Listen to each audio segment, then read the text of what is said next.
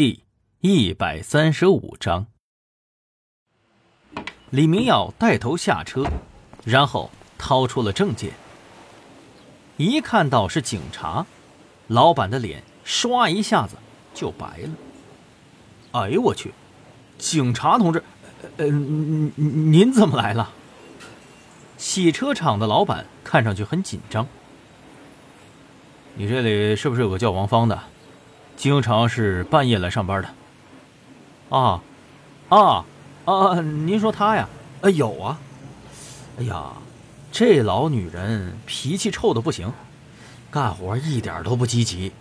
要不是因为愿意上晚班的人少，我才不将就她呢。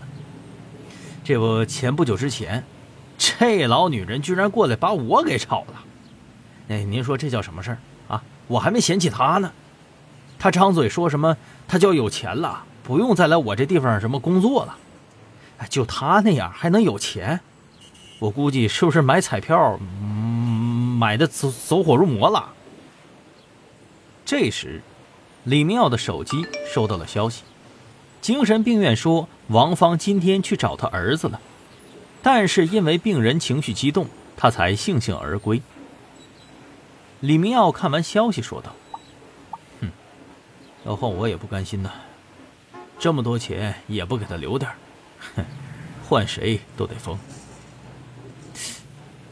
李队长，不对，这感觉不对，走，快去精神病院。一经说完，立刻就拉开了车门。李明耀和汪旭东虽然不清楚是什么状况，但依然赶紧上车离开。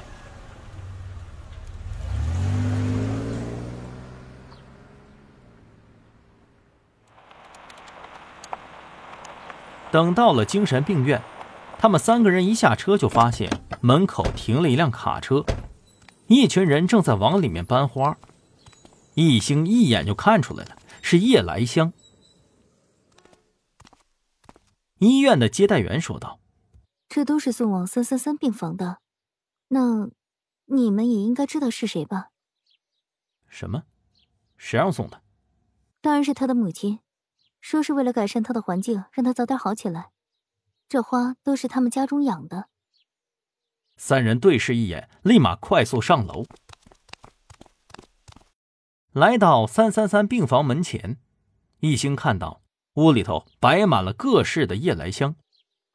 就在这时，三三二的房门忽然疯狂的响了起来，是里面的病人在拼命的敲打。上次那个白大褂也闻讯赶来了。走过去呵斥说道：“干什么呢？哎哎，我我我我！”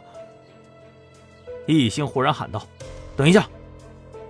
他看着病人不断挣扎，张着大嘴，不停的喘气，是花的问题。易教授，您说的什么花？这些夜来香有问题，快快快，把它转移到其他病房去！快，还有，把他的病历拿给我看一下。李明耀和汪旭东不解地看向易兴，不知道他想要做什么。没一会儿，一份档案递到了易兴的手上，易兴立马就被下方的一行字吸引了：“三高，心脏病史，容易复发。”李明耀问道：“易兴，你到底在怀疑什么？”我觉得这件事情有蹊跷。夜来香是三高病人和心脏病人的禁忌呀。医生，请问三三三病人的饮食怎么样？是由谁负责的？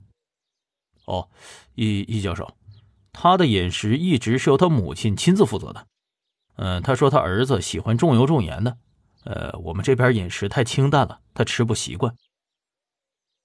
易兴听完，立刻转头看向了李明耀，一字一句的说道：“李队长。”王芳要杀他儿子。